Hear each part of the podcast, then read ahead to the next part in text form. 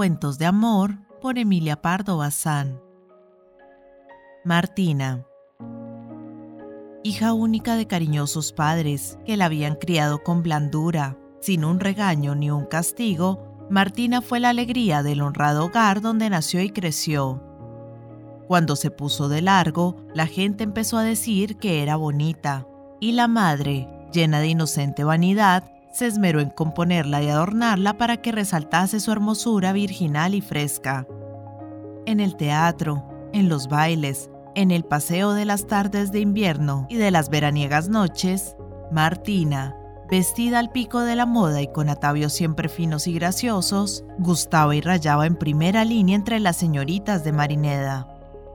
Se alababa también su juicio, su viveza, su agrado que no era coquetismo, y su alegría, tan natural como el canto de las aves. Una atmósfera de simpatía dulcificaba su vivir. Creía que todos eran buenos porque todos le hablaban con benevolencia en los ojos y mieles en la boca. Se sentía feliz, pero se prometía para lo futuro dichas mayores, más ricas y profundas, que debían empezar el día en que se enamorase. Ninguno de los caballeretes que revoloteaban en torno de Martina, atraídos por la juventud y la buena cara, unidas a no despreciable hacienda, mereció que la muchacha fijase en él las grandes y rientes pupilas arriba de un minuto. Y en ese minuto, más que las prendas y seducciones del caballerete, solía ver Martina sus defectillos, chanceándose luego acerca de ellos con las amigas. Chanzas inofensivas en que las vírgenes, con malicioso candor, hacen la anatomía de sus pretendientes, obedeciendo ese instinto de hostilidad burlona que caracteriza el primer periodo de la juventud. Así pasaron tres o cuatro inviernos. En Marineda empezó a susurrarse que Martina era delicada de gusto, que picaba alto y que encontrar su media naranja le sería difícil. Sin embargo, al aparecer en la ciudad el capitán de artillería Lorenzo Mendoza, conocióse que Martina había recibido plomo en el ala. Lorenzo Mendoza venía de Madrid. Era puesto, cortés, reservado, serio, más bien un poco triste, aunque en sociedad se esforzaba por parecer ameno y expansivo. Su vestir y modales revelaban el hábito de un trato escogido y de un respeto a sí mismo que no degeneraba en fatuidad ni en afectación. Sin que se presumiese de buen mozo, era en extremo simpática su cara morena, su oscura barba y facciones expresivas.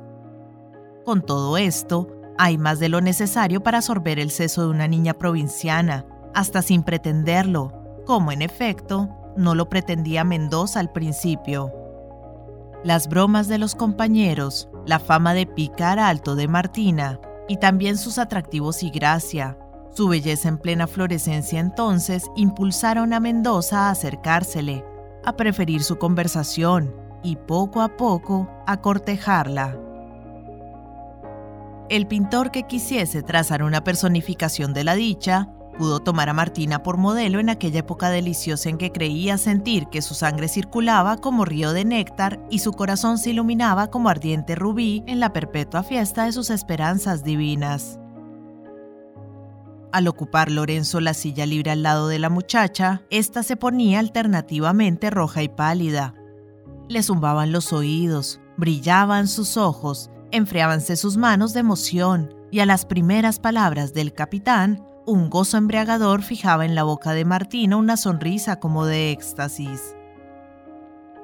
Rara vez dejaban de provocar envidia estas felicidades, y más cuando no se ocultan, como no ocultaba la suya Martina, que no veía razón para esconder un sentimiento puro y legítimo. Si no fue la envidia, fue la curiosidad la que escudriñó el pasado de Mendoza, como se registra una casa para encontrar un arma oculta y herir con ella. Y averiguóse sin gran esfuerzo, porque casi todo se sabe, aunque se sepa truncado y sin hilación lógica, que Mendoza, al venirse, había cortado una de esas historias pasionales, borrascosas, largas y complicadas. Un imposible adorado y funesto, de esos lazos que obligan a huir a los confines del mundo y que, elásticos a medida de la ausencia, no siempre se rompen por mucho que se estiren. Con la falta de penetración que caracteriza al vulgo, opinaban los curiosos de Marineda que Mendoza habría olvidado inmediatamente a su tirana, la cual, sobre costarle de sazones y amarguras sin cuento, ni era niña ni hermosa. Al lado de aquel capullo, de aquella Martina cándida y radiante como un amanecer, y que llevaba en sus lindas manos un caudal, ¿qué podía echar de menos el bizarro capitán de artillería? Así y todo, almas caritativas se deleitaron en enterar de la historia vieja al padre de Martina, seguros de que él, solícito e inquieto, a su hija se lo había de contar. No se equivocaban. Una noche, en el paseo del terraplén, a la hora en que la salitrosa brisa del mar refresca el rostro y vigoriza el ánimo, y en que la música militar, sonora y vibrante, cubre la voz y solo permite el cuchicheo íntimo y dulce de los enamorados, Martina preguntó lealmente, y Lorenzo contestó turbado y sombrío. ¿Quién se lo había dicho? Tonterías, eran cosas pasadas, bien pasadas, muertas y bien muertas. Mendoza no comprendía ni por qué las recordaba nadie, ni a santo de qué las sacaba a relucir Martina. Y ella, alzando los ojos llenos de lágrimas y relucientes de pasión, sonriendo de aquel modo extático suyo, olvidando el lugar donde se encontraban, murmuró hondamente, No me he de casar con otro sino contigo, y me parece justo saber si hay algo que lo estorbe. Conmovido, sin darse cuenta de lo que hacía, Mendoza se inclinó y buscando disimuladamente la mano de la muchacha y estrechándola con apretón furtivo entre el remolino de los paseantes que encubre tales expansiones, le murmuró al oído, Pues no hay nada, y por mí que sea prontito, te quiero. Al acabar la frase Mendoza, Martina se volvió hacia su padre que venía detrás exclamando, No estoy bien, llévame a sentarme, el brazo. Pronto se repuso porque la alegría puede trastornar, pero hace daño rara vez. Y de allí a dos semanas, la boda de Martina y de Mendoza era noticia oficial, y se sabía el encargo del equipo y galas, y se discutía el mobiliario y alojamiento de los novios. Se fijó la ceremonia para fines de septiembre. ¿Qué falta hacía esperar? El amor que está en sazón debe cogerse como la fruta madura. Iban llegando cajones con ropa blanca, trajes de seda, capotitas, estuches de joyas. En la sala de los padres de Martina servía de escaparate ancha mesa, Amigas y amigos venían, contemplaban, aprobaban, censuraban y salían contentos, displicentes o taciturnos, según su carácter más o menos generoso. Martina todas las mañanas arrancaba triunfalmente una hoja del calendario cortado ya por la fecha de la boda. Qué pocas hojas faltan. Diez, ocho, una semanita no más. Este domingo es el último de soltera cuatro días. Mañana, sí, mañana, a las ocho. Ahí están el vestido blanco, los guantes blancos, el abanico, el azahar que llegó de Valencia y que embalsama el ambiente. Lorenzo venía por las noches a hacer tertulia a su novia y se mostraba galán, aunque siempre grave. La víspera de la boda, Martina le esperaba, como de costumbre, en el gabinetillo, la madre, que vigilaba sus coloquios, no creyó que aquella noche fuese preciso hacer centinela. Ocupada en quehaceres múltiples, dejó sola a su hija. Y Martina, en vez de alegrarse, sintió de pronto una pena agobiadora, inmensa, una desolación sin límites, un miedo horrible a algo que no se explicaba ni se fundaba en nada racional. Tardaba ya Mendoza, sonó la campanilla, y por instinto, Martina se alzó a la escalera. Un criado le presentó una carta que acababa de traer el asistente del señorito. Una carta. Las piernas de Martina parecían de algodón. Creyó que nunca podrían dar el trecho que separaba la antesala del gabinete. Se acercó a la lámpara, rompió el sobre, leyó. Antes que sus ojos la había leído su corazón, fiel Saori aquellas excusas, aquellas forzadas frases de cariño, Aquellas mentiras con que se pretendía paliar la infame deserción las presentía Martina desde una hora antes. Y los motivos de la repentina marcha bien sabía Martina que no eran los que fingía la carta, sino otros que no podían decirse, pero que explicaban a la vez el viaje y la continua tristeza invencible, misteriosa de su futuro. Llamábale otra vez el abismo, resucitaba lo que sin duda no había muerto. Martina cayó desplomada en el sofá. No lloraba, gemía bajito, como quien reprime la queja de mortal dolor. Sin embargo, la misma violencia del golpe, la indignación, mil sentimientos confusos, la impulsaron a levantarse, tomar un fósforo, pegar fuego a la carta, abrir la ventana y echar a volar las cenizas cual si temiera que la delatasen. Buscando luego a sus padres, les declaró con voz firme y serena que había renunciado por su gusto y deliberadamente a casarse con Lorenzo Mendoza, al cual no volvería a ver más, porque salía aquella noche en el tren correo hacia Madrid.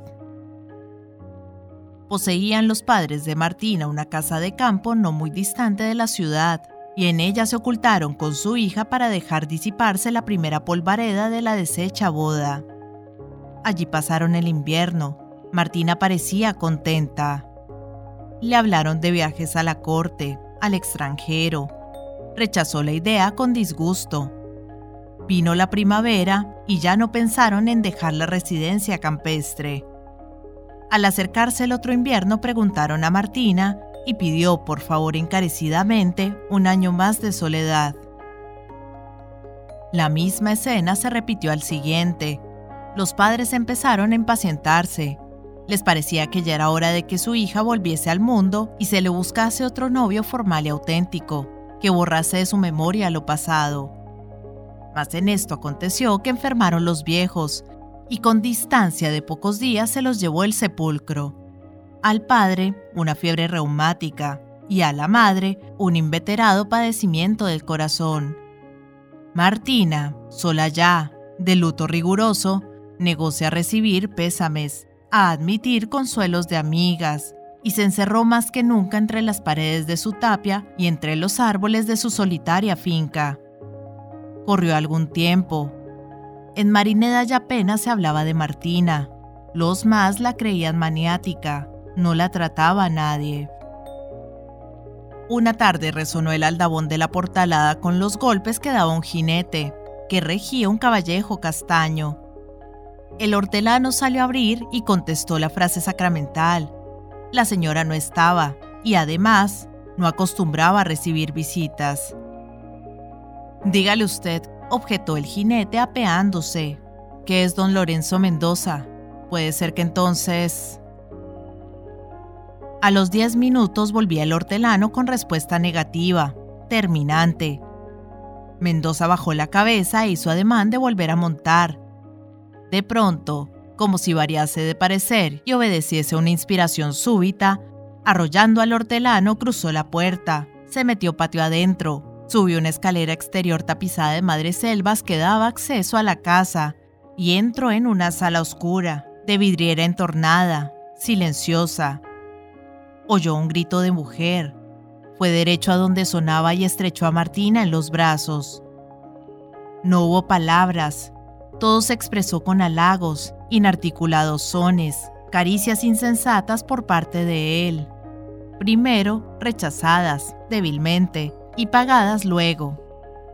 Después vinieron las excusas, los ruegos, las explicaciones que Mendoza dio casi de rodillas y que ella oyó trémula, desfallecida, reclinada la cabeza en el hombro del suplicante.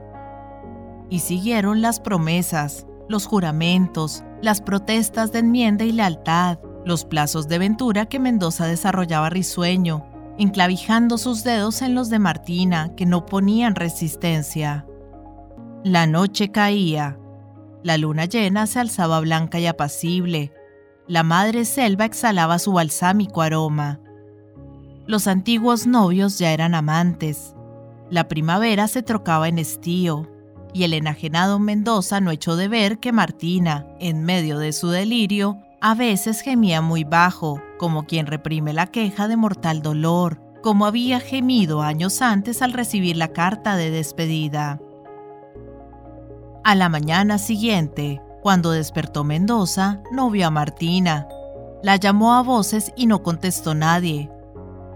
Por fin acudieron los criados. Sabían que su ama se había marchado tempranito, pero ignoraban a dónde. En Marineda se supo sin asombro, a la semana siguiente, que Martina vivía reclusa como señora de piso en un convento de Compostela. Lo que nunca se divulgó fue que hubiera adoptado tal resolución para evitar el sonrojo de sentirse morir de felicidad cerca de aquel que un día la engañó y la vendió.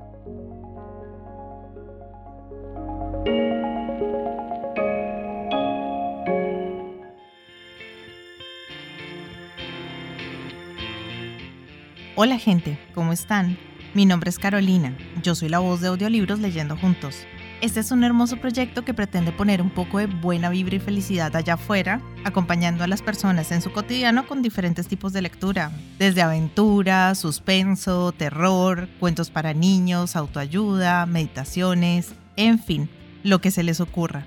Espero que hayan disfrutado del audio, para mí es todo un honor que compartan su precioso tiempo conmigo y ya saben, abajo del audio siempre está la famosa y mágica cajita de descripción donde pueden encontrar cosas tan fascinantes como mis redes sociales. Si quieren comunicarse conmigo, si quieren dejarme un mensaje, si quieren preguntarme algo, sugerirme algo o si no les gustó y simplemente quieren quejarse, siéntanse libres de ir y expresarme todo lo que crean necesario.